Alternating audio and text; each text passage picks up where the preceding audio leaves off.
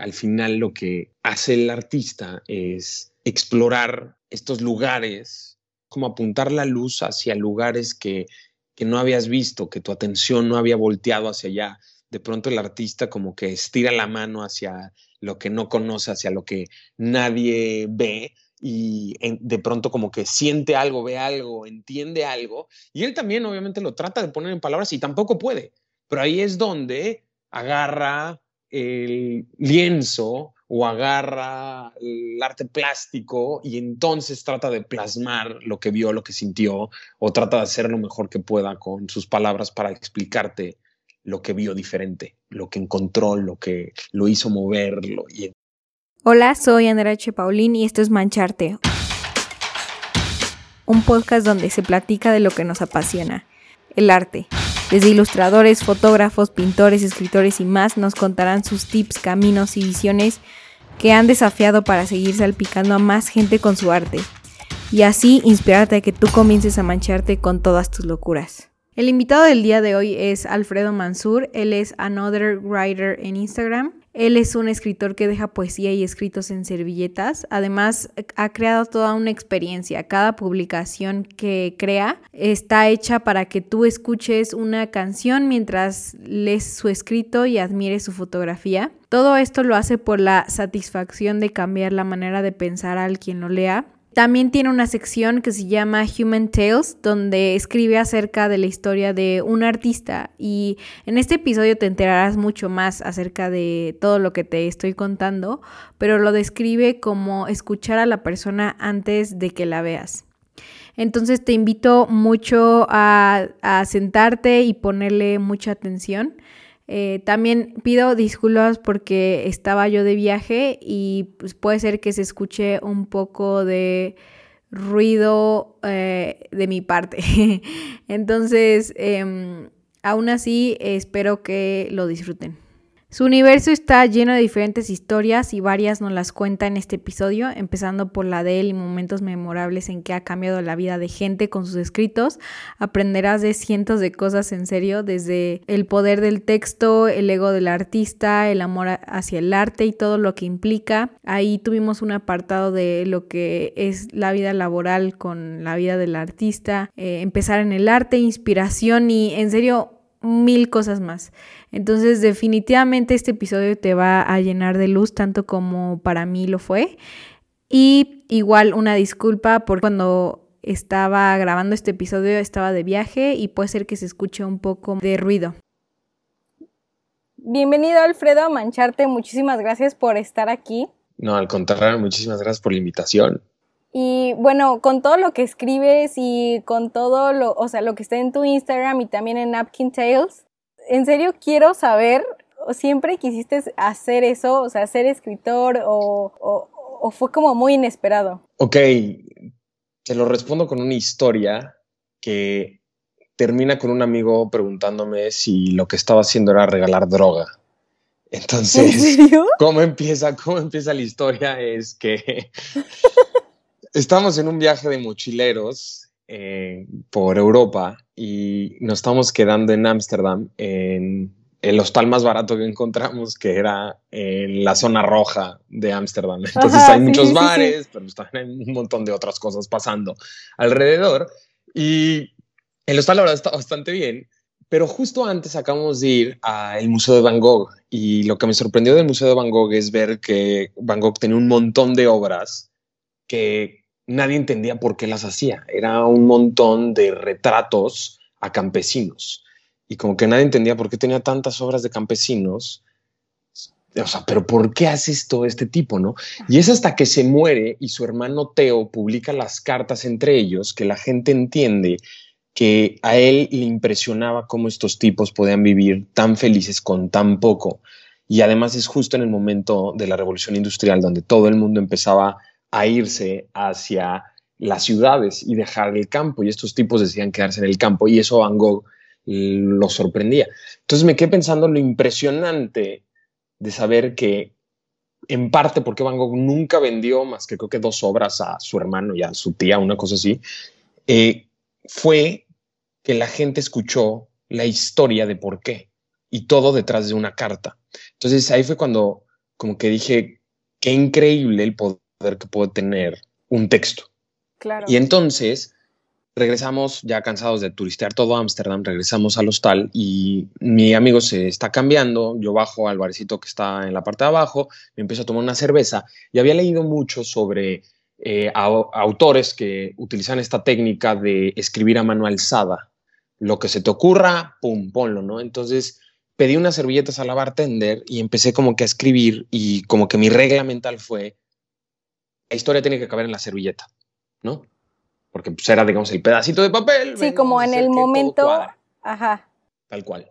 Y entonces empiezo a escribir y a los, no sé, como 20 minutos, termino con un montón de servilletas alrededor de mí, parecía un científico loco, con unas escritas en inglés, otras escritas en español, y de verdad lo que me fuera fluyendo. Y de repente pasa una tipa, ve eso y me dice en inglés, oye, ¿qué es esto? ¿Es tu diario? ¿Lo puedo leer? Y yo, son historias, sí, o sea, lee las que entiendas porque hay unas en español, toma estas de acá, están en inglés, vas. Y las empieza a leer y en eso me dice, no, wow, eso está increíble. Se voltea y le dice a sus amigas, vengan, vengan, vengan, tienen que leer esto. Y entonces están todas las niñas empezando ya como que leer eh, estos textos y, y están todas emocionadas y dices, wow, está increíble. Y en eso pasa un tipo, voltea, ve todas las servilletas que están alrededor en español que nadie está agarrando y me dice, joder, macho, alguien escribiendo en español en Ámsterdam, qué interesante.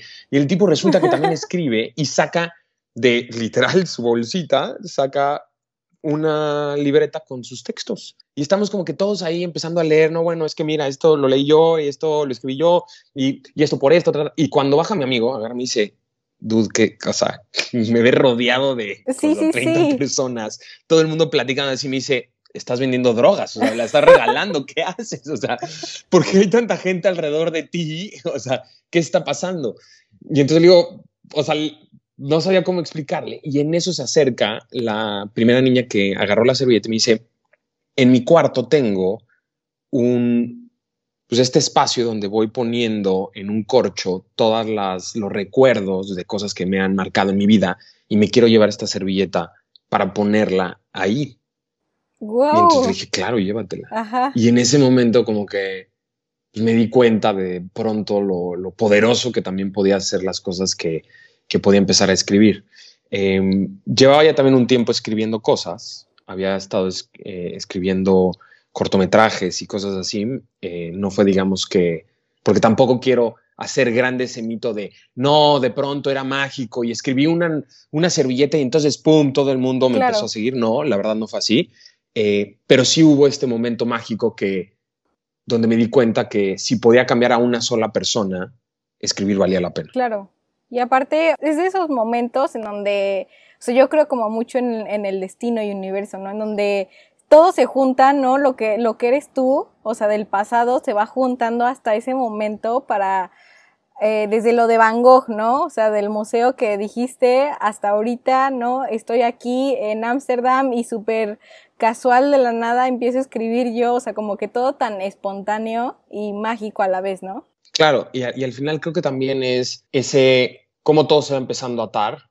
Me gusta mucho como la reflexión de Jobs de de repente nuestra vida son esos puntitos y no nos vamos dando cuenta que esos puntitos al final van a formar una imagen y cada puntito por sí solo, cuando lo vas, digamos que dibujando, no te estás dando cuenta, pero va a ser parte de algo, ¿no? quería ser cineasta, a mí me gustaba eh, el cine y para mí el cine era lo que quería hacer de mi vida y por diferentes razones me empecé a alejar un poco del cine, pero encontré que lo que podía hacer era escribir, porque no tenía el equipo, no tenía el tiempo, no tenía la gente a mi alrededor para poder seguir haciendo cine.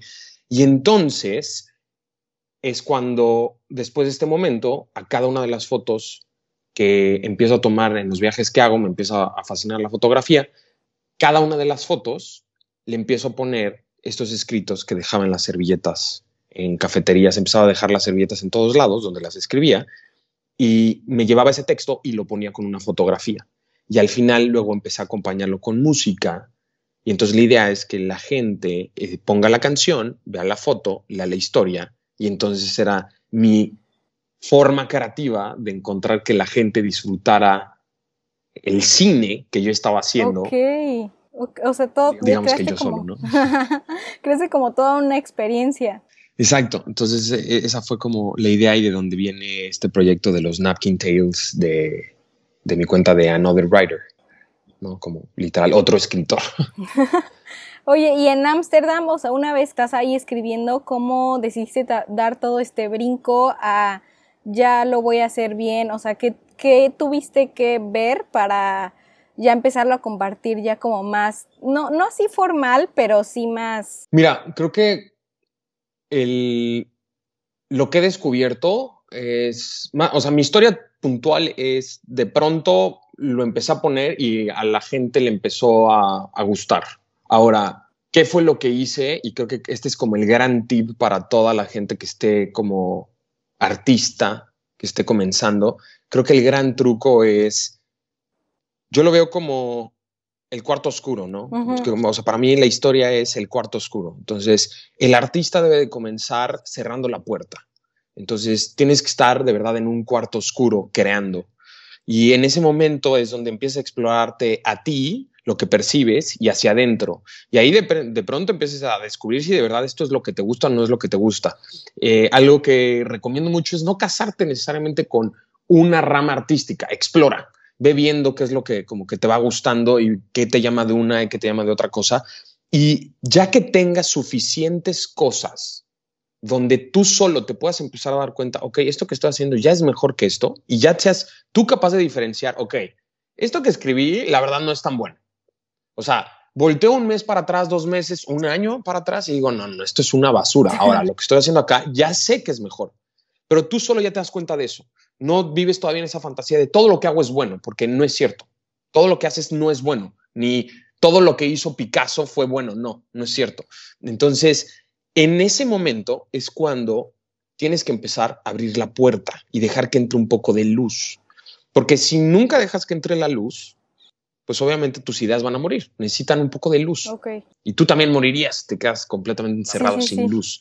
Entonces, abres un poco la puerta, empieza a entrar un poco de luz y en ese momento es cuando tienes que ser cuidadoso y es a quién le vas a empezar a mostrar lo que has hecho. Y aquí es donde es súper importante que te des cuenta que muchas veces tu círculo cercano, ¿ok? No siempre es la las personas que te quieren ver triunfar. ¿ok? Y esto es bien duro, bien fuerte.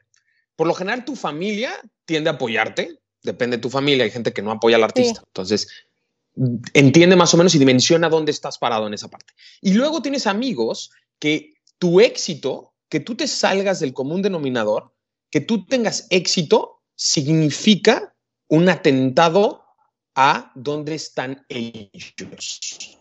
¿Ok? O sea, literal, si tú muestras algo de potencial, lo primero que van a hacer es quererte bajar. Y, lo chistoso es que no necesariamente lo están así. Exacto. Y, no, y lo chistoso es que no, no lo están haciendo por si tu arte es bueno o es malo, sino porque los estás evidenciando. Si tú de pronto muestras que vas a saltar de donde están todos, pues inmediatamente es una evidencia para ellos mismos que es difícil de manejar. Entonces, ahí es donde hay que tener cuidado y hay que encontrar estos aliados que sean esas personas que, a las que les puedas ir mostrando lo que vas haciendo. Y aquí es donde te tienes que encontrar, lo llamo como tu club de fans, ¿no? O tu mini como club de confianza, que es esta gente que sí, sí vas a necesitar gente que te diga que eres buenísimo, ¿ok? Así sea una medio basura. Exacto. Entonces em, empiezas primero con el, ok, tengo mi club de fans, listo. O sea, gente que me aplaude así. Y por lo general muchas veces es tu mamá. Está bien, perfecto. que tu mamá sea quien te diga, wow, todo lo que escribes es buenísimo porque eres mi hijo. Perfecto, porque sí, tu arte en ese momento necesita eso. Es como, imagina que tu arte todavía es un niño chiquito y de repente se cae y la gente, oh, claro, no puede caminar, obvio. Entonces ahí necesitas un empujoncito que te diga, no, no, no, no te preocupes, levántate. Y poco a poco ya empieza a buscar a esos amigos que sabes que te dan la opinión crítica, que no siempre te dan la razón. ¿Ok? Entonces empiezas a jalar y expandir un poquito a abrir un poquito la puerta a que entre cada vez más luz. Y entonces, ya que hayas tenido ese tiempo como de gestación para tu arte, es cuando ya abres por completo la puerta. Lo que creo que le pasa a muchos artistas es si abres la puerta demasiado rápido, de pronto es, te queman los ojos. O sea, es demasiada luz, demasiada crítica o demasiadas opiniones y puede ser que no estés listo para manejarlo. Entonces, en el mundo ideal, lo que vas a estar logrando en ese momento donde te estás cubriendo con gente que te está diciendo que eres bueno, también lo que estás tratando de hacer es, tú sabes dentro de ti que no necesariamente todavía eres tan bueno y que siempre vas a poder ser mejor. Y sigues construyendo eso, sigue mejorando tu arte, pero también estás trabajando en destruir tu ego, en destruir el, ok, lo que van a decir de mí, sé que en algún punto va a ser, tu arte no es bueno o a mí no me gusta y el punto ahí es que ya tengas esa madurez suficiente para saber que está bien que critiquen tu arte, porque es la forma de crecer. Y ya deberías de empezar a estar listo a recibir la crítica poco a poco. Ahora, lo que pasa muchas veces es la gente tira su arte, le llueve, no, es que es malísimo, no, no, o nadie le comenta nada. Y entonces estaban esperando el salto a la fama y pues no pasa. Entonces, creo que esa analogía de, de empezar tú solo haciendo y haciendo y haciendo, creando, creando, creando y poco a poco irlo mostrando a gente, oye, ¿qué opinas? ¿Qué opinas? ¿Qué opinas? ¿Qué opinas? Y de ahí ya empezar a abrirte un poquito más. Te empiezas a dar cuenta, ok, por aquí va, mira, por aquí no va. Y empiezas también a ver quiénes son ese como support system, ¿no? Y al final te das cuenta que la historia de muchos artistas es así.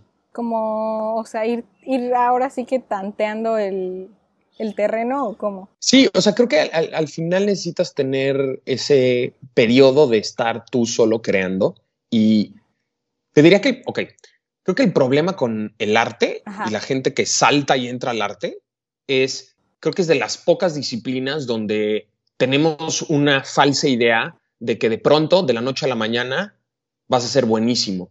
No sé por qué de pronto en el arte creemos que, o sea, eh, pongo la analogía de de repente llegar a pararme en un aeropuerto y decir, como he jugado Flight Simulator o como o ir a, no sé, ir al doctor y de repente decir, como he visto las 17 temporadas de Grey's Anatomy. Ya puedo ser doctor. Eh, exacto, ¿no? Entonces es como, eh, no. Y ok, no, oye, no, no, no, pero ojo, soy buenísimo en la clase de anatomía. Sí, perfecto, pero no has tenido 10 años estudiando medicina para ser bueno. Pero en el arte creemos que va a ser así, que de la noche a la mañana, ah, claro, voy a escribir algo y, y ¡pum! Se logró, ¿no? Entonces, el problema es que tenemos justo estas historias que suenan que de la noche a la mañana, ¡pum! El tipo la aprendió, ¿no? Entonces, mi historia es, tengo detrás un montón de tiempo que ya escribía, un montón que, de tiempo haciendo cortometrajes que muchísimos no eran buenos tuve de verdad un buen cortometraje de como, o sea, cinco o siete que hice y un montón de guiones que nunca salieron a la luz. Y de ahí, poco a poco, y, o sea, no fue que, ah, listo, porque una niña dijo qué bonita servilleta, me volví famoso. Por supuesto que no. O sea, realmente fueron, o sea, mi cuenta de Instagram lleva, o sea, como 10, 12 años, creo. O sea, bueno, sí, como más de cinco años. O sea, lo de Ámsterdam fue hace... Hace, sí, un montón. O sea, te hablo de verdad, o sea, diez años, fácil. No manches. Entonces, eh, claro, el problema es que estamos rodeados de, todo este como, ah, claro, saco mi primer libro y me vuelvo famoso. Claro, es que igual, entonces o sea, es como, como esparcimos y cuando tenemos el éxito, pues como que no vemos igual todo lo que implicó detrás. A veces lo, que pasa con el arte creo que como es tan subjetivo, creemos que no se necesita tanta práctica como en otras áreas. Totalmente, mira, ve, creo que hay, una parte importante del arte que creo que es de las es de las ciencias, por, ponerlo así. Voy a llamar arte ciencia en este momento, pero es, es, llamémoslo campo, es de los pocos campos que existen donde está muy separado el talento del éxito, ¿ok? Entonces, tú puedes ser un artista súper talentoso, nada exitoso. Pero, o sea, es impresionante, en el arte te pasa muchísimo. O sea, tú puedes hoy encontrar gente en Instagram que tiene 2.000 followers y probablemente está generando mejor arte que gente que tiene trillones de followers y gana un montón de dinero. El problema es que el arte, al ser además subjetivo, no se debería de estar midiendo o nos confundimos de pronto en, medir talento igual a éxito, no necesariamente. Por ponerte un ejemplo, un doctor que es bueno tiende por lo general a volverse exitoso, porque digamos que la forma en la que funciona es, no hay tanta como mística alrededor también de la historia del artista. Entonces, cuando también empieza a analizar a los artistas, por lo general el artista termina teniendo también una gran historia como detrás de lo que le rodea y de lo que es y de lo que representa y se empieza a volver hasta un mito, ¿no? Entonces, eh, eh, escucha realmente lo que hablamos de, los pintores, todos son tan extravagantes, porque al final son, en parte, se, se, convierten en una marca y probablemente han habido millones de pintores, miles de pintores, que han tenido mejor técnica, hasta mejor emoción que te puede transmitir una obra, pero sin embargo no fueron descubiertos o sin embargo no tuvieron esa, en, parte, suerte o esa. Entonces, creo que muchas veces en el arte estamos confundiendo ese éxito con talento. Entonces, en el arte hay que reconocer que hay un montón de gente talentosa que no siempre es exitosa. Entonces, creo que lo importante es, la pregunta real es, ¿eres talentoso? O no eres talentoso, más que si eres exitoso o no eres exitoso. Entonces, confundimos mucho eso, porque hay mucha gente que se desanima y es, no, es que llevo un montón de tiempo, pero no me sigue ya un montón de gente, eh, no me hacen trillones de entrevistas, eh, y, y, claro, viene un problema también de, ok, entonces, ¿cómo le hago para hacer dinero?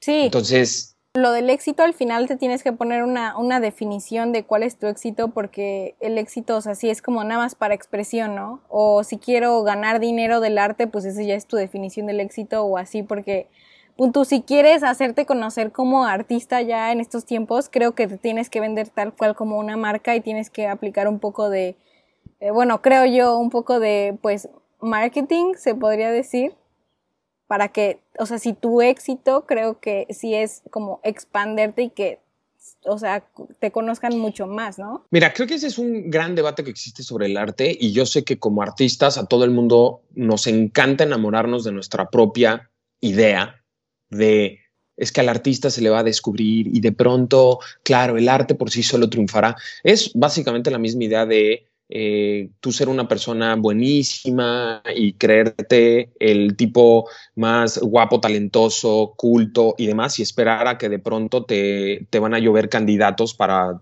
para formar una pareja, una relación. Y no pasa. Tienes que al final salir, exponerte, aventarte, de cierta forma hasta un poco venderte. Y creo que el venderte lo digo entre comillas porque no es necesariamente eh, que, estés eh, digamos que prostituyendo tu arte, más bien lo que estás haciendo también es darlo a conocer. Al final, el primer paso de todo es eh, el awareness, el, que sepas que existe. Entonces, ¿cómo esperas que alguien compre tu arte si no lo conoce? Entonces, es, ridículo, es, es, fantasioso. Entonces, y no es un tema de, ah, claro, entonces eh, la máquina capitalista que entonces no está dejando que el artista... No, al contrario, o sea, creo que la globalización y el mismo capitalismo ha hecho en parte que, pueda, que, puede existir tanta gente que tenga la oportunidad de ahora dedicarse al arte. Antes, si lo ves así, el, arte era algo que era imposible, virtualmente imposible dedicarse a el arte.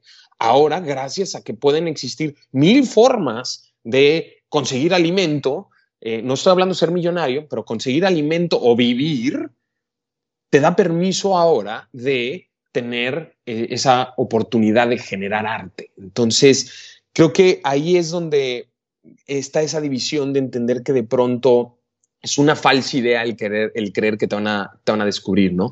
Y cuando lo sacamos también del arte, te das cuenta que es, ok, puede haber, existir un tipo que es buenísimo eh, siendo financiero y nunca en la vida lo va a descubrir una empresa de Wall Street o, o sea, y va a decir, ah, oye, tú eres buenísimo. Si el tipo nunca se da a conocer. Se salió, ajá. Sí, exacto, como que es no esperar en bandeja de, ¿cómo, cómo el dicho? Bandeja de plata a que te lleguen las cosas. creo que es como si no compras el billete de lotería no lo vas a ganar. Y creo que comprar el billete de lotería es pues estar justo mostrando y sacando y enseñando lo que es tu arte. Y eso puede sonar a que lo estás vendiendo o estás haciendo marketing, pero en parte también es eso. Y al, final también creo que como artista tienes que reconocer que, eh, y eso pasa muchísimo con el, arte eh, abstracto o el arte moderno, que de pronto llega a tener hasta valor cuando conoces su historia. Entonces, cuando te explican por qué hay tres puntitos solamente y el artista te te expresa que él quiere ir en contra del sistema y él cree que el arte es una farsa y se ríe de él mismo al ponerle este precio, pero ahora la gente lo está comprando. Claro, ahora esos tres puntos son tres puntos que tú no hubieras hecho porque a ti no se te ocurrió esa historia. Claro. Entonces, al final, mm, el arte y la historia del artista siempre ha estado, o la historia de la obra siempre ha estado un poco de la mano en, darle esa como continuidad y ese valor al arte. Y, y rápidamente creo que tocaste un punto muy interesante, que era el de qué es eh, éxito para ti. Y creo que un tip súper bueno que leí de John Green, este autor de The Fault in Our Stars, eh, bajo la misma estrella, tiene ya, bueno, ya también la adaptaron a una película. Justo dice, y te, lo voy a, te lo voy a, eh, a tratar de decir así como medio me acuerde, básicamente lo que él dice es, no escribas para ser rico porque nunca tendrás dinero suficiente. No escribas para ser famoso porque nunca tendrás fama suficiente. Escribe o haz arte pensando en ese regalo que estás construyendo, esperando que algún día esa persona o esas personas lo van a recibir. Pero puede ser que no lo vean, que lo ignoren o que no les guste. Y sé que eso va a ser bien duro y bien fuerte, pero tu responsabilidad nunca fue en cómo iban a recibir el regalo esas personas. Tu responsabilidad y única responsabilidad era en hacer ese regalo, esa pieza artística tan bella como pudieras. Entonces creo que el éxito para el artista es tratar de hacer tan bello y tan hermoso y tan perfecto como él crea que se puede esa obra. Y ahí termina la responsabilidad del artista. Y ese creo que es lo que debería de darle de comer al artista. Si eso no es suficiente para darle de comer al alma del artista, pues entonces creo que no es artista. Creo que quiere entonces dedicarse a vender y tal. Claro.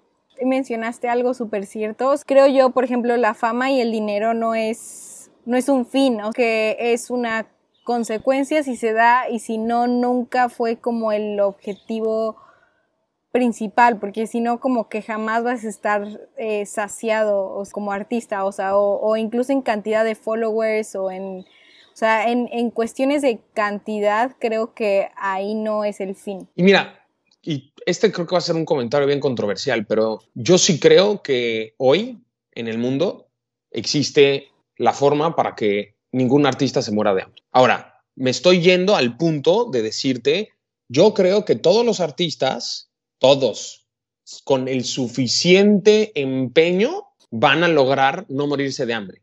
Ahora, ¿van a poder tener una casa en Beverly Hills y tener un Ferrari? Ok, eso no es lo suficiente para vivir. Entonces también creo que muchas veces el artista tiene esta como contradicción interna entre el amor al arte y el amor a un ideal y expectativa de vida que luchan y pelean. Ahora, si el arte realmente no gana, pues entonces no es culpa del arte y no tal vez no es culpa de la sociedad necesariamente, tal vez es culpa de tus expectativas como artista. Y, de verdad es duro porque es darte la responsabilidad, regresarte la responsabilidad a ti como artista. Entonces, ok, perfecto. O sea, te aseguro que, digo, y lo puedes ver en México, o sea, tenemos a la mitad de la población viviendo con, eh, o sea, salarios mínimos. O sea, estás hablando de verdad, tienes a, no, quiero tirar un porcentaje que yo me vaya a equivocar, pero el 50% de la población está más o menos en, eh, viviendo en pobreza o extrema pobreza te aseguro, te aseguro que el artista, si quiere seguir generando arte, lo va a lograr y va a poder. Ahora, ¿va a vivir en perfectas condiciones? Ok, creo que ahí es donde está el qué tanto amas el arte. Entonces creo que esa es la verdadera pregunta, es qué tanto amas el arte para sacrificar todo. Eh, o sea, es como ¿qué, qué tanto estás dispuesto tú a enfrentar lo que conlleva siendo artista. O sea, no vas a vivir, pero no puede ser que no vivas en el estándar normal que te han enseñado, ¿no? O sea... Y mira, y, para mí creo que ahí es donde también hay que reconocer que si te estás preguntando el que puedas ser artista o no, significa que no te estás muriendo de hambre, porque si lo estamos viendo como una pirámide de Maslow, donde ya tienes tus necesidades básicas, significa que ya estás realmente buscando la última, que es tu autorrealización a través de el arte. Entonces, creo que cuando lo vemos de esa forma es creo que que te estés preguntando si quieres ser artista o no, significa que ya estás mejor que muchísima parte de la población. Y si lo vemos, mm, Estados Unidos, que está en mejores condiciones que, que, México de, sobre pobreza y demás, creo que también ahí es donde es un tema donde si alineas un poco tus expectativas, creo que entonces eh, cuestionas ácidamente qué tanto realmente quieres el arte o no. Claro, 100%. Y cambiando un poco de tema, porque tengo mucha curiosidad igual, o sea, con lo, que dijiste hace rato de, al final el, artista y la historia pues están ligadas, que tiene que ver algo como esta creencia tuya con lo de Human Tales. Mira, lo que traté de hacer un poco en, en Human Tales eh, es empezar a entrevistar un poco gente y empezar a contar bueno, artistas básicamente y empezar a contar un poco también de, las historias que hay detrás y tratar de que escuches primero la historia antes de que veas a la persona. Entonces, de hecho, me tocó eh, entrevistar hace poquito a un influencer eh, de, o sea, millones de followers, eh, millones de followers en Instagram. Y una de las cosas que pasó fue que al estar platicando con él, me contó que terminó teniendo una cuenta que era como de estas relationship goals, ¿no? Entonces, así como de la pareja ideal, hashtag pareja ideal y demás. Y una de las cosas que hacían era, pues, tomarse estas fotos en lugares increíbles, agarrados de la mano, dándose besitos, él cargándola a ella. Y hubo un momento donde la relación ya estaba, o sea, súper mal y pésimo, pero pues seguían viajando y le seguían pues, pagando las cuentas, eh, empresas y marcas para que pues, les hicieran publicidad y pues ellos se tenían que seguir agarrando de la manita y dándose besos para ponerlo en la foto y en la cuenta. Eh, y me decía, pues la verdad, o sea, siento que, que, fue una gran mentira. Y lo siguieron haciendo por un montón de tiempo. Y era, pues bueno, pues lo estamos haciendo ya por, por chamba, ¿no? Entonces, creo que ese tipo de historias se me hacía muy interesante poderlas contar. De hecho, cuando le regresé el texto que que había contado, al final es una, es una historia muy personal y pues yo hablo bien de redes sociales y creo que tú estás hablando de lo malo de las redes sociales y pues bueno, al final eh, tuve que bajar la publicación, eh, pero bueno, puedo seguir contando la historia y nadie sabe quién es. Así que, pero al final creo que, creo que también e, es un poco como el preguntarte realmente por qué estás haciendo eh, el arte, porque creo que cuando lo ves así, pues entonces vas a encontrar la forma un poco de, darle siempre espacio al arte, ¿no? Y te lo digo yo que, o sea, yo tengo mi trabajo de 8 a 5, me encantaría ser eh, escritor así full time, pero realmente no, o sea, no lo soy. Entonces, mucha gente como que me dice, no, wow, es que tú ya puedes vivir. No, no, o sea, la realidad es no. Eh, ojalá y en algún momento eh, sea así, pero también por eso un poco lo que quiero hacer es retar a toda la gente que esté escuchando esto, que quiera hacerlo, que ya paren con el pretexto, que ya se hagan un poco responsables de su vida y digan, ok, si de verdad quiero ser artista voy a encontrar la forma. Porque yo sigo con mi trabajo, sigo chambeando y le busco el tiempo al arte. y ahora tiene sacrificios, sí. ¿Es como tu hobby? Bueno, ni... Pues o sea, mira, lo podríamos decir que es mi hobby. Para mí es, esta es mi pasión. Esta es mi pasión y por eso lo hago. Ahora, eh, por ponerte un ejemplo, yo en esa misma encrucijada es, por el momento siento que estoy en un lugar donde todavía puedo seguir creando arte y a la vez teniendo cierto nivel de vida que me da para poder estar viajando y recorrer el mundo que me encanta. Entonces, mientras yo pueda seguir haciendo eso con mi trabajo ideal, o sea, que básicamente para mí la pregunta que siempre me hago todos los días es, en el trabajo en el que estoy, tengo todavía el tiempo saliendo de trabajar, de viajar y de escribir, tengo esa flexibilidad de también tener vacaciones y más, sí o no. Y la respuesta siempre ha sido sí y por eso sigo ahí. Ahora, me encantaría en algún momento poder como que renunciar a todo, irme a escribir por el mundo y demás. Sí, totalmente de acuerdo. Y esa es un poco la meta. Pero qué fácil sería para mí pues llevar 10 años poniéndome ese mismo pretexto. Y decir, no, no, no, es que ahora que ya el arte me dé de comer. O sea, el arte sí te va a dar de comer. Y por eso es mi punto. El arte sí te va a dar de comer. Ahora, lo que tal vez no va a hacer es, el arte te va a mantener un nivel de vida, o sea, irreal, increíble. Pues es que es muy difícil. Es muy difícil porque es, es difícil para todo el mundo ser súper exitoso. Ahora, el arte también es bien competido. Y el arte también es una industria bien difícil. Sí, totalmente de acuerdo. Ahora, eso no significa que no puedas hacer arte. Y creo que es la gran diferencia. Puedes hacer arte y no vivir de arte. Ojalá llegue el punto donde lo, ok, perfecto. Pero entonces, si de verdad amas el arte, bueno, empieza a hacerlo mientras tanto. No salgas el viernes y ponte a hacer arte. Exacto, o sea, ¿por qué, por qué esperas si es, tan, si es algo que piensas seguido, como por qué esperar a que no, ya cuando sea el momento perfecto, ¿no?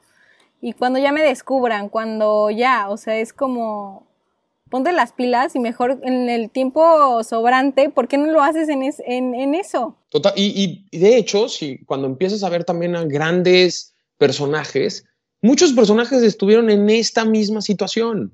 O sea, Bukowski estaba trabajando en una agencia postal de correos, ¿no? O sea, estaba ahí mientras escribía. Y escribía de verdad, o sea, en las tardes, en las madrugadas, y luego se tenía que ir a chambear. O sea, también creo que nos encanta de pronto victimizarnos como artistas y decir, no, es que yo no tengo el tiempo. O sea, si alguien ha tenido la pirámide de Maslow cubierta para poderse estar enfocando en la mente y el desarrollo del arte, somos nosotros. Somos la generación que más ha tenido el tiempo para de verdad dejarse de preocupar de guerras, de tener eh, que comer, y de morirse a los 50 años, porque tenemos un montón de salud, para entonces ahora decir, ok, perfecto, me puedo enfocar en el arte. Ahora, eso ha hecho que además se vuelva más competido el arte.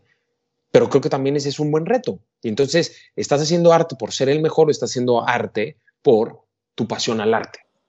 ¿Y qué es lo que más te gusta de, de todo lo que escribes, de todas tus fotografías? Así que es lo que, que dices, es que por esto lo, por eso me sigue dando de comer a mi alma. Mira, mi política personal es, mientras pueda cambiar a una persona, es increíble lo que estoy haciendo. Y de verdad es una persona. Entonces, me encanta de pronto escribir de amor o escribir de desamor y me llega de repente un mensaje de... La, historia básicamente que ponía ahí era cómo de pronto en el amor podemos confundir lo que nos está haciendo como crecer con lo que nos está haciendo mantenernos a flote, pero poco a poco nos vamos a ir hundiendo. Entonces, era como que esa comparación donde de pronto tienes a esa persona que, la misma persona que te está aplaudiendo para decirte, hey, venga, tú vas a ser eh, Superman o Superwoman es la misma que te está pisando la capa, ¿no?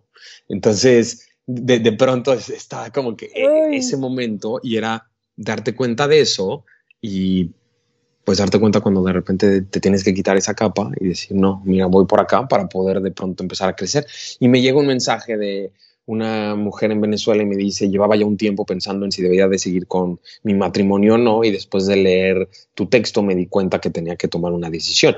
Y fue súper fuerte para mí y fue como, ok, eh, o sea, piénsalo bien, no sé, o sea, es que es una decisión muy importante, o sea, y pasó el tiempo y la verdad como que dije, wow, a ver.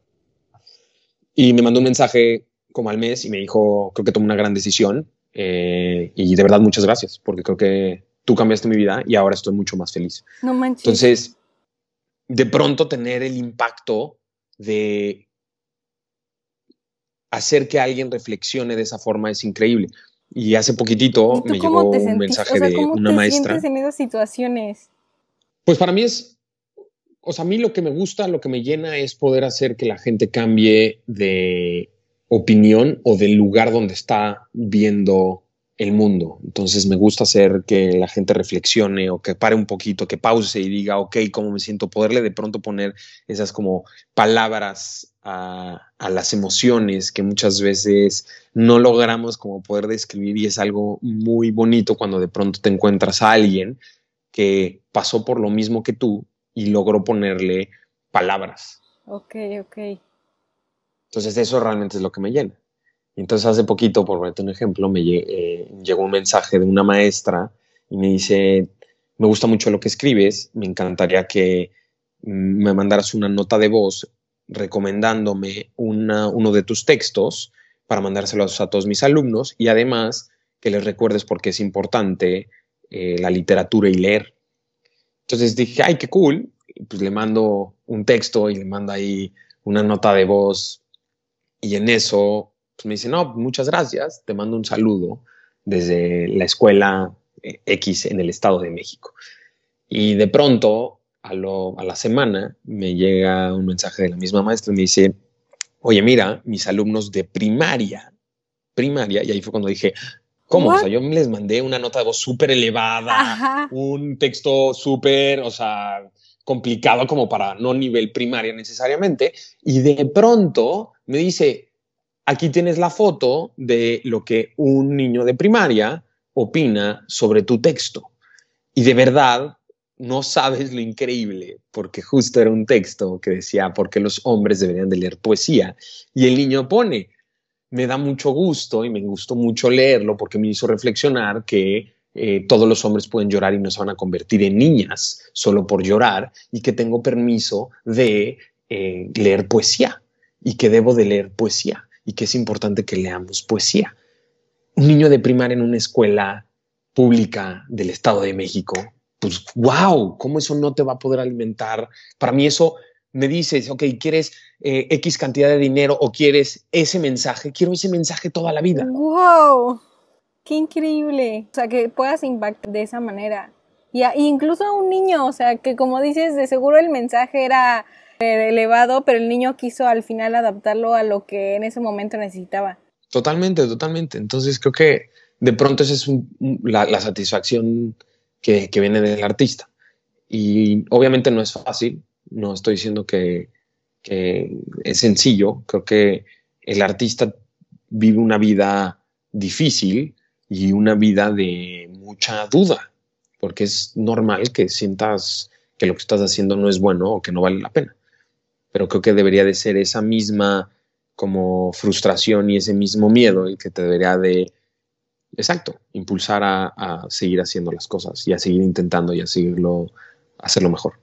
Y justo en, todas, eh, bueno, en unos este, escritos que leí, mencionas mucho acerca del amor, como mencionaste lo de la capa. Creo que el amor es, es un valor en el que yo comparto mucho, o sea, como igual incluso amor tal cual a la vida, lo que haces a, tu familia, hacer las cosas con amor. Entonces quisiera saber cuál es tu no, opinión, creencia, eh, cercanía con, con el amor. Mira, me encanta el amor, en el sentido que creo que el amor el amor es motor, motor de, todo lo que nos va pasando en la vida. Creo que así como dice Nietzsche que la vida sin música sería un error, creo que la vida sin amor sería un error, ¿no? Creo que de pronto el amor es esa fuerza que nos lleva a ser desde idioteces a también cosas que no creíamos que fuéramos capaces de lograr. Entonces creo que por eso creo que el artista tiene que tener como que muchísimo amor a sí mismo y muchísimo amor a tratar de llegarle aunque sea una persona y muchísimo amor a su arte para también reconocer cuando es una basura y hay que seguirlo mejorando, ¿no? Entonces creo que mi relación con el amor es, me encanta explorar el amor porque siento que el amor tiene, si yo veo el amor, el amor perfecto debería de ser como poder amar a trillones de personas sin estar esperando absolutamente nada a cambio. Y cada vez que lo intento, me doy cuenta que es bien complicado alcanzar como que ese amor perfecto, como amor de, Dios o de divinidad, que de verdad puede como que amar sin ego.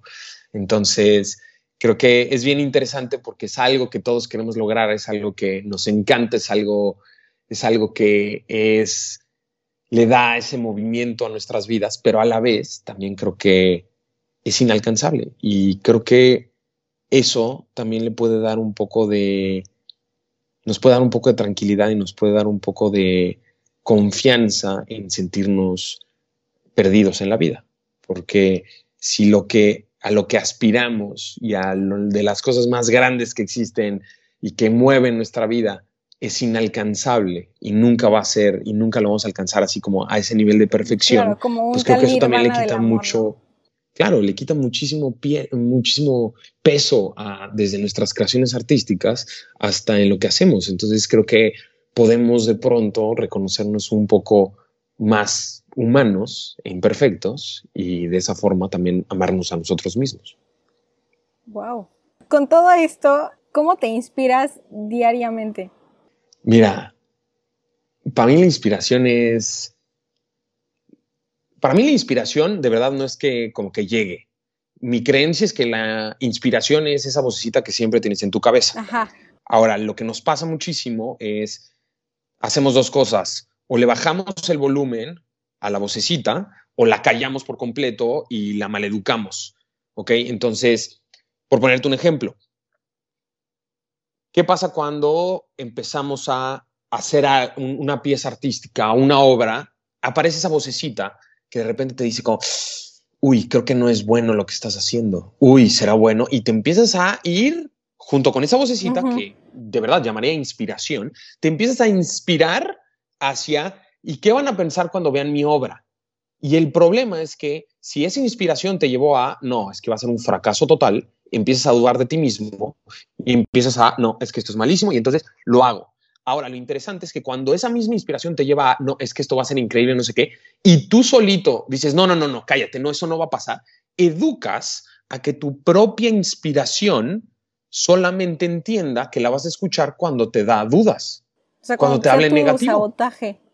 Exacto. Entonces, de pronto, tu inspiración siempre está ahí, siempre es la que te está diciendo, oye, imagínate si y claro, si la entrenas a que nada más la vas a escuchar cuando estás eh, idealizando en tus debates de es que yo le hubiera dicho tal cosa. Bueno, e, esa misma vocecita, úsala en, oye, ¿cómo podría hacer este texto mejor? Y déjala rodar. Y probablemente las primeras 10 ideas que te va a tirar son malísimas. Pero dile, ok, ok, cool, a ver, pero dame más, dame más, venga, venga, venga. Entonces, creo que esa es una ruta. Y la otra es la de subirlo, bajarle el volumen, ¿no? Entonces, creo que la inspiración está muchas veces ahí y la forma de subirle el volumen a esa vocecita también es eh, hacer que las circunstancias sean las correctas. Entonces, obviamente, para que tu misma voz interna te hable, necesitas de silencio y también creo que necesitas llevar a tu propia voz y a tu propia mente a lugares en donde no ha estado para que también te hable de forma diferente. Entonces, si siempre estás escuchando el mismo tipo de música, al mismo artista, siempre viendo los mismos programas, leyendo los mismos libros, pues obviamente tu misma voz solamente te va a estar hablando de las cosas que conoce.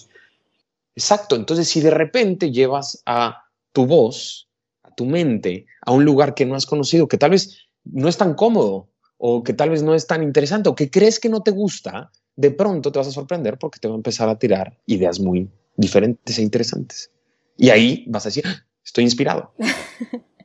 y justamente, ¿qué experiencia, este, bueno, si nos quieres compartir, obviamente, qué experiencia te ha sacado más de las casillas, pero que te ha inspirado big time?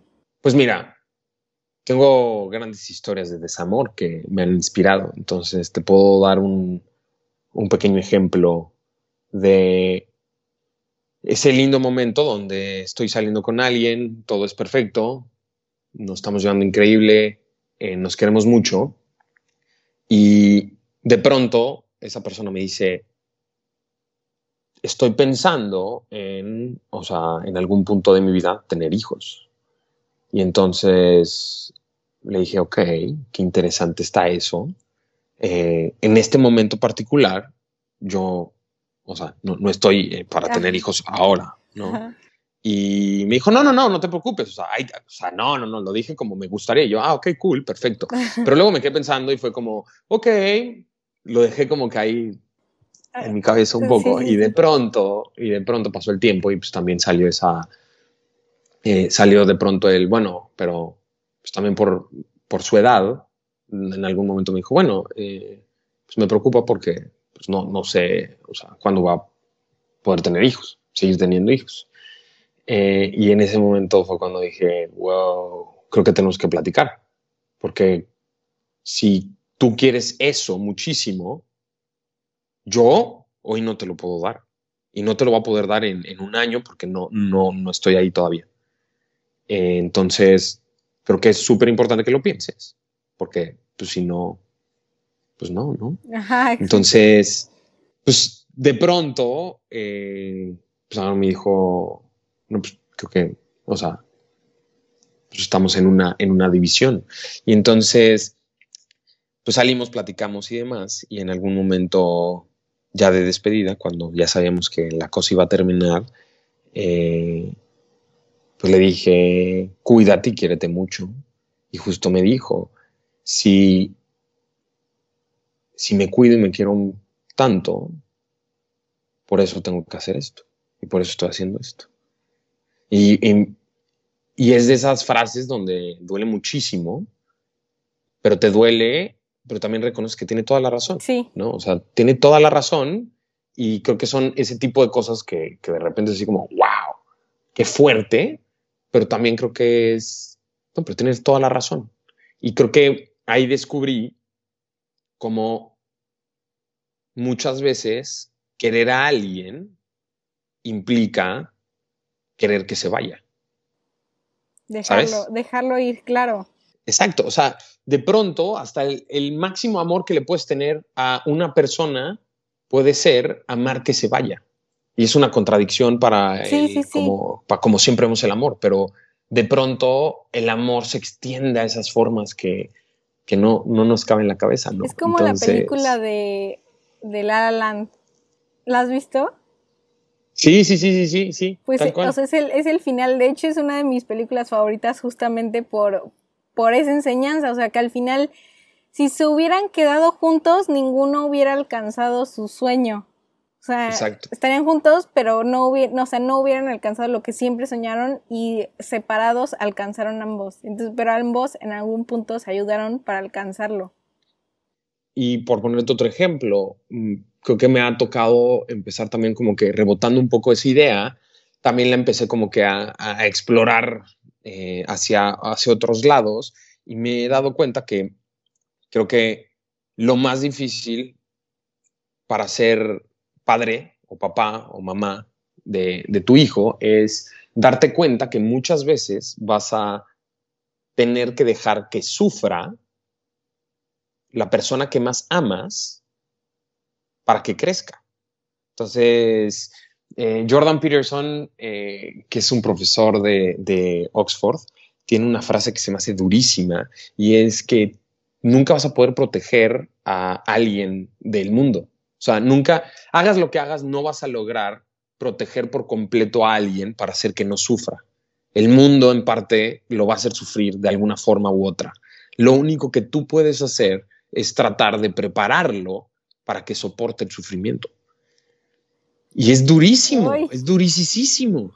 Pero cuando lo piensas así es, wow, qué difícil ser papá, porque significa que vas a tener que ir como por esa ruta. Y, al final, regresando entonces un poco al arte, creo que al final lo que hace el artista es explorar estas, estos lugares o, ponerte como en estos puntos de vista que tal vez no habías no, habías visto, ¿no? Es como apuntar la luz hacia lugares que, que no habías visto, que tu atención no había volteado hacia allá. De pronto el artista como que estira la mano hacia lo que no conoce, hacia lo que nadie ve y de pronto como que siente algo, ve algo, entiende algo. Y él también obviamente lo trata de poner en palabras y tampoco puede.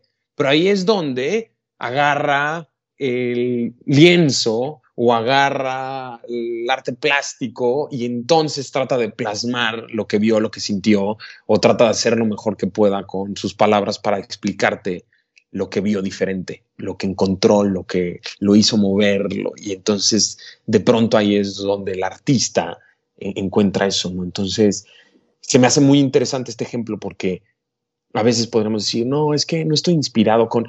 Fíjate cómo sacamos de hablar de ser un padre de familia y yo no soy padre de familia, tú no eres madre de familia. Ahí así como la pregunta. no. y en ese momento estamos hablando de algo, pero que hasta puede ser poético, porque es, qué reto tan interesante, ¿eh? Cómo poder amar a alguien dejándolo que sufra. Que el amor más grande que pudiera tener un padre hacia su hijo es dejar que sufra para que aprenda. Y eso también es amor. Es, como... Es como, ajá, o sea, al final como que el reto igual de, de generar el arte, ligar varios puntos, o sea, como que sufrir con amor, o sea, como que lo vemos súper súper fuera de sí, ¿no? O sea, radical, ¿no? Un punto a otro punto, pero cómo lo puedes al final ligar, porque creo yo que pues la vida en, en parte se trata de darle un poco de sentido, ¿no? Y es justamente lo que hace el artista, o sea, da como sentido a algo. Exactamente, exactamente. De hecho, te diría que como un consejo a todos los, los artistas que nos escuchan, te diría que es, me gustaría que la gente viera el arte más como como tener un bonsai. Entonces, tener un bonsai es, o sea, un dolor de cabeza, en el sentido en el que hay que cuidarlo muchísimo, la, desde la forma de regarlo, le tienes que estar como que cortando todas las ramitas y esperando a que crezca y demás, pero lo más importante es que entiendes que el éxito del arte no está en su tamaño. O sea, un bonsai no es valuado por su tamaño, en, qué tanto creció, qué tan grande logró ser, sino realmente el amor al arte, el amor a ese bonsai está en tratar de siempre perfeccionar su belleza. Entonces creo que si necesitas una motivación para hacer arte, no busques que tu arte sea gigante y que todo el mundo lo vea, sino busca hacer algo hermoso y continuar perfeccionándolo hasta que sea lo más bello que tus manos, tu mente, tu ser logre hacer. Wow. ¿Qué mensaje le quisieras compartir al mundo? Me encantaría decirle al mundo que la vida es como un helado y que literal, primero que nada, hay que pedirlo en cono porque de todas maneras te vas a manchar y de todas maneras vas a derretir. Entonces, uno, de verdad, arriesgate, aviéntate, hazlo.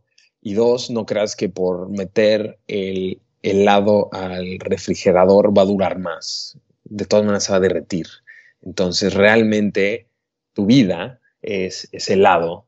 Y entonces, realmente lo más triste que te pudiera pasar en esta vida es que la persona a la que más quieras o amas se olvide de ti cuando desaparezcas porque fuiste irrelevante o no fuiste memorable. Así que pide el helado triple en cono y de verdad disfruta la vida y busca tratar de hacer algo que perdure y que sea tuyo.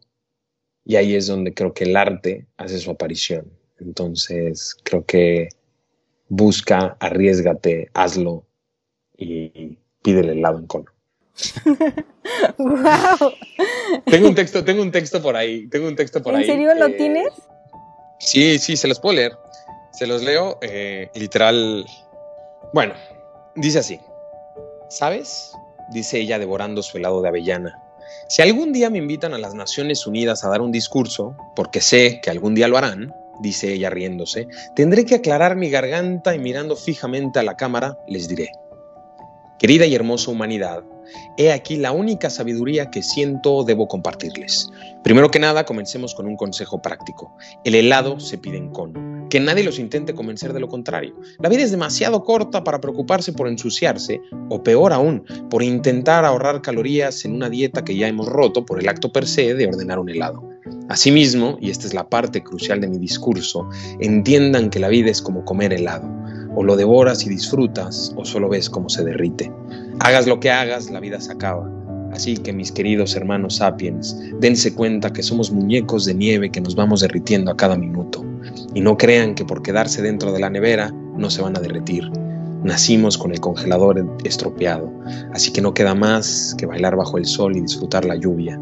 Abran esa puerta de la nevera que llevan dentro, saquen ese helado de sabor que llaman amor y disfrutan, disfruten.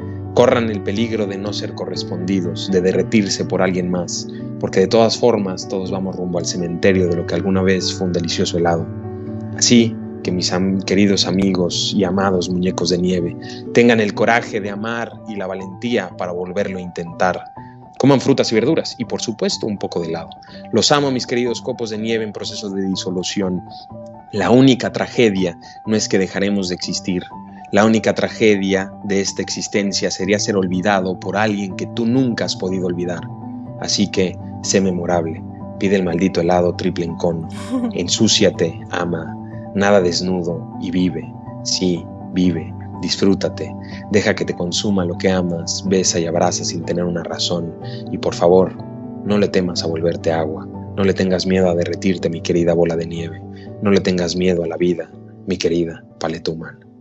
¡Wow! ¡Qué increíble! Está increíble el texto.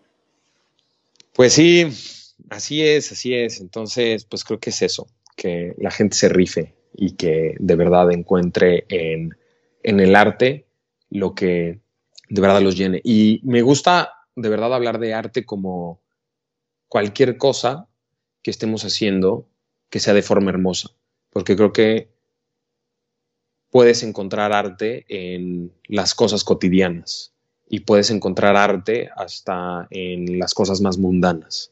Creo que el, artista no necesita título de artista para hacer arte.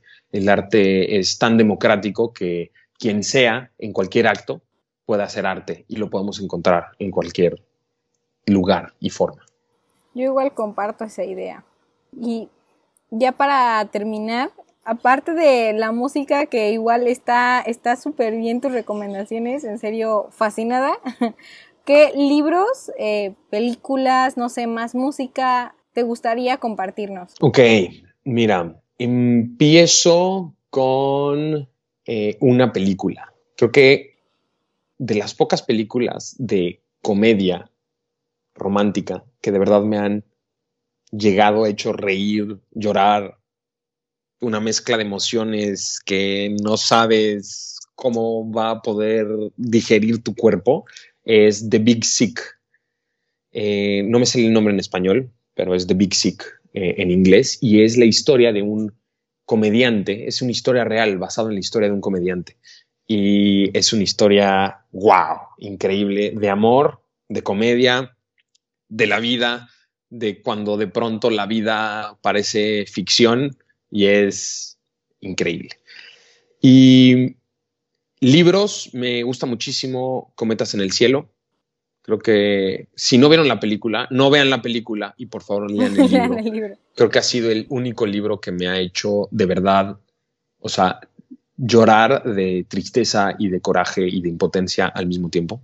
Entonces se me hace muy interesante. Empieza un poquito como árido, como dándote un poco de explicación de Afganistán, pero es la historia de dos niñitos y de la amistad de verdad hermosa. Y por favor, si pensaron, ay, Afganistán, pero justo entonces lo tienes que leer. Justo, justo. Si pensaste eso, ay, pero justo lo tienes que leer y justo te va a llegar más. Muy bien, cómpralo, eso. Si pensaste eso, cómpralo, tú exactamente. Y por último, y música, te diría, y me encantaría que hasta la pusieras ahorita así como para el final, que pongas Pórtico Quartet, Prickly Pear, porque es una canción que de verdad la escucho y me pone de buen humor. Y es muy interesante porque además usan un instrumento que se inventó hace menos como de 10 años o 20 años, creo que 20 años, y se llama el handpan, que es como esta como bolita de metal. Son como dos metales puestos que forman como un óvalo y la gente toca pegándole a los hoyos y no sabes qué buena y cool música y está muy interesante. Y además creo que empiezas a expandir un poquito el gusto musical hacia una probadita de jazz. ah, muy jazz, yo soy fan del jazz, por eso cuando dijiste cuartet dije, mm, ha de ser ha de ser algo No, bueno, te, va a gustar. soy fan del jazz, en serio me alegra big time. escúchala y me dices por favor qué tal, a ver qué te parece. Claro que sí. Y ahora sí, esta pregunta me encanta hacérsela a todo el mundo. ¿En qué mundo mágico vivirías? ¿En qué mundo mágico viviría? Me encantaría vivir. Ok, te voy a decir la verdad. Me encantaría vivir en, el, en este mundo con una sola diferencia. Que tuviéramos la capacidad de entender que la persona que tenemos enfrente ha pasado por las mismas cosas tan complejas y tan fuertes y tan interesantes como por lo que ha pasado también nuestra vida. Que yo te viera inmediatamente, tuviera la certeza de que todo lo que tú me estás diciendo en este momento es 100% verdad y real para ti, porque eres toda la acumulación de todo lo que ha pasado por ti. Porque creo que con eso viviríamos en un mundo donde nos entenderíamos muy, muy, muy cañón. O sea, me encantaría que vivir en este mundo donde me pudiera acercar a ti y con el simple hecho de tocarte pudiera sentir y pasar a través de todas las cosas que has vivido para que entonces pueda tener una empatía irreal. O sea, como porque muy entendería. ¿no? Claro, porque creo que al final gran parte de lo que, que, pasa es que muchas veces no entendemos bien cómo por qué alguien tiene, habla con tanta certeza sobre algo que nosotros decimos, no, es que no es así. Pero creo que si pudieras vivir todo lo que esa persona ha vivido, te darías cuenta que por, por qué lo dice así. Entonces creo que es bien interesante porque no es que la gente va por la calle diciendo mentiras. Es de que... No, la gente dice lo que cree por lo que ha vivido. Sí, ahí es con donde ves que pues la verdad es súper igual subjetiva. Exactamente. Entonces creo que eso ayudaría a que entonces todos tuviéramos como que, como que esa visión. Eh, y tengo por ahí un texto que, que, que, te puedo leer. Te lo leo que creo que explica también un poco como qué mundo sería el que, el que creo que estaría, estaría como increíble. Que es un poco este mismo mundo, nada más que ajustado. Creo que me encantaría que el mundo fuera un poco como lo que voy a describirte ahorita en esta historia y que todo el mundo lo pudiera entender, porque creo que haría que viviéramos de una forma muy diferente y viéramos la realidad con otros ojos. Entonces dice así, los dos nos quedamos sin aire al ver el paisaje, en un cielo rojo deteniendo a la luna y debajo el desierto hecho de sal. La lluvia quieta servía de espejo y nosotros platicábamos. Ella con la cabeza recargada en mi hombro y yo preguntándome si alguna vez este momento se podría repetir. Tuve esta idea, comencé diciendo. Este intento de darle sentido a lo que a veces siento es un experimento, es una propuesta loca de cómo ver la vida. Supongamos que existe la reencarnación, que hay otras vidas, que mueres y revives. Cada nueva vida te enseña algo, aprendes y repites hasta que llegas a tener toda la sabiduría que necesitas. Digamos que eres una alma en construcción, eres una montaña que va creciendo lentamente hasta rozar las nubes. Y claro, hay diferencias entre todos. Hay unos que viven pocas vidas y hay otros que viven miles de vidas, como si fueran niveles en un juego. Hay algunos que les toma un intento y hay otros que tienen mucho por aprender. La idea es salir de aquí completos, vivir nuevas vidas hasta aprenderlo todo. Pero, ¿qué hay del amor? pregunta ella. ¿Crees que es un accidente de nuestras miles de vida? vidas? ¿Somos una casualidad?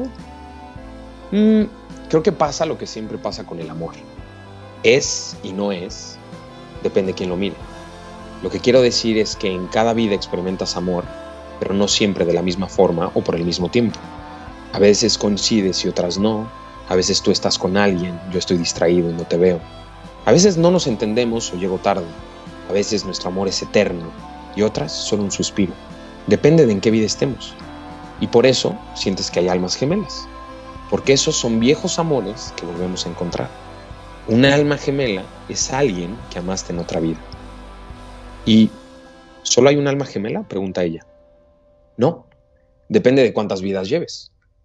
Todos a los que quisiste te los llevas en un distante recuerdo, en una corazonada, en una inclinación magnética que te recordará algo que no puedes nombrar. Todas estas almas que has querido en el pasado las puedes volver a encontrar. Ella sonrió y nos señaló. Y tal vez por eso sentimos esto entre tú y yo, dijo ella. Sí, pero ahora imagina que ya vas en una de tus últimas vidas. Entonces, para este momento ya tienes un montón de almas gemelas por todos lados. Y por eso encuentras amor en todos lados. Tal vez hoy te quiero porque ya te querido antes, dijo ella. Exacto. Pero entonces hay un momento mágico. Después de tantas vidas, ya cada ser es tu alma gemela. Ya has querido a todos. Y en ese momento, boom, chao, puff, desapareces de aquí. Ya no necesitas un cuerpo para entender, porque ya has comprendido todo. Amas a todo el mundo y esa es la última sabiduría. ¿Y me convierto en todo esto? pregunta ella. No, no te conviertes en nada. Llegas a conocerte tanto y amar tanto que te vuelves lo que siempre has sido. Entiendes que eras amor, el mundo buscando una forma de quererse a sí mismo. ¡Wow! ¿Ese está en Instagram entonces? Está en Instagram, sí, está, e, es justo un, la fotografía es un paisaje que se ve como reflejado, eh, es una luna chiquita en un atardecer y abajo hay un salar. Entonces el salar está con agua y hace que se refleje, entonces parece que son como dos, pues oh, dos hay como dos lunas reflejadas, de cuenta. Entonces me gustaba mucho porque era como esta dualidad de pronto de cómo podremos explicar que exista un alma gemela y cómo además solucionamos el problema de que exista una sola alma gemela. Porque muchas veces hablamos de almas gemelas y es, ok, si es tu alma gemela, solo hay una y si no la encuentras, se acabó. Entonces me gusta pensar que tal vez un alma gemela puede ser que tengas muchas almas gemelas porque son esas personas que, que amaste en otras vidas, llamémoslo así. Y creo que lo que está muy interesante, como en este mundo, es que nos diéramos cuenta que, que todos somos personas que en algún punto vamos a amar. Entonces, pues, ¿por qué no mejor aprovechas esta misma vida para tratar de adelantar lo más que puedas y amas a más gente? Para entonces poder como que terminar de tener un cuerpo cuando terminas de aprender que a lo que venías a hacer con un cuerpo era a experimentar todo amándolo. Y ya que amas todo, ya no necesitas un cuerpo. Me encanta, me encanta. O sea, como que incluso te, hace cambiar un poco la perspectiva y el, y el approach hacia las personas y a las cosas. Exacto. Y de hecho hay, hay una, una historia que se volvió viral hace un ratote y tiene una como visión similar. No necesariamente hablaba del amor y de las almas gemelas. Se llama eh, Dieg. Eh, no me acuerdo ahorita el autor. Eh, lo, pueden buscar, o sea, eh, Diego, el huevo, y, es este, una historia muy interesante también. Ya también está hasta animada en YouTube y demás, entonces hay muchas formas de escucharla o verla y, y tiene también como que en parte este concepto que también como que medio te cambia la forma de ver un poco lo que tienes alrededor. Súper. Muchísimas gracias por estar en este episodio. En serio, creo que estuvo súper interesante todo lo que dijiste. Eres una persona súper sabia. Muchísimas gracias. La verdad, la verdad no me hace falta mucho por aprender, pero, pero gracias, gracias. Que, gracias a ti por invitarme y gracias a, toda la gente por escuchar y, pues nada, ojalá y, y podamos, lo que he estado recomendando mucho es que ojalá la gente, ahorita que hemos estado en cuarentena y se den cuenta de lo importante que ha sido el arte para que sobrelleven un poco este periodo de estar eh, encerrados, creo que lo mejor y que podemos hacer es tratar de proteger el arte y la forma de proteger el arte es compartiendo lo que nos gusta. No te cuesta de verdad nada en dar like, comentar y recomendarlo a alguien o ponerlo en tu story. Cuando escuches algo que te guste, una canción, veas una película, comparte, di, oye, esto me gustó, véanlo, porque al final eso nos ayuda un montón a todos los artistas y creo que eso es un poco lo que, lo que necesitamos para que el arte continúe siendo algo que cada vez le puede dar, ah, digamos que salida y expresión a más gente. Claro, sí, sí, pues incluso creo que, o sea, el hecho de compartir, aunque no sea, digamos, tu arte, o sea, compartir es como parte de lo que creo que el humano viene a hacer, como hacer conexiones, ya sea si no seas artista o no, o sea, como que el, el no sé, generas como este sentimiento de pertenencia. Totalmente. Y si compartes algo y alguien te critica, elimínalo, bloquealo. Porque ¿para qué quieres a gente así que te siga cuando compartes algo que te gusta? Y si no les gusta, bueno, que no te siga. Exacto, tal cual. Pues muchísimas gracias. ¿Y en dónde la gente te puede encontrar, por favor? Me pueden encontrar en redes sociales como Another Writer, como otro escritor en inglés, todo junto, Another Writer. Y también mi página napkintales.com.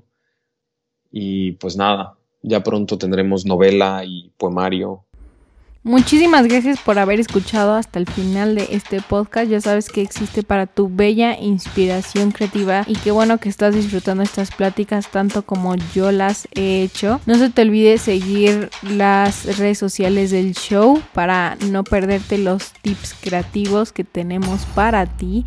Arroba mancharte podcast en Instagram y en Facebook. Y también queremos saber tu opinión, queremos saber qué piensas, eh, incluso qué tipo de artistas quieres que traiga más al show. Te veo a la próxima. Bye.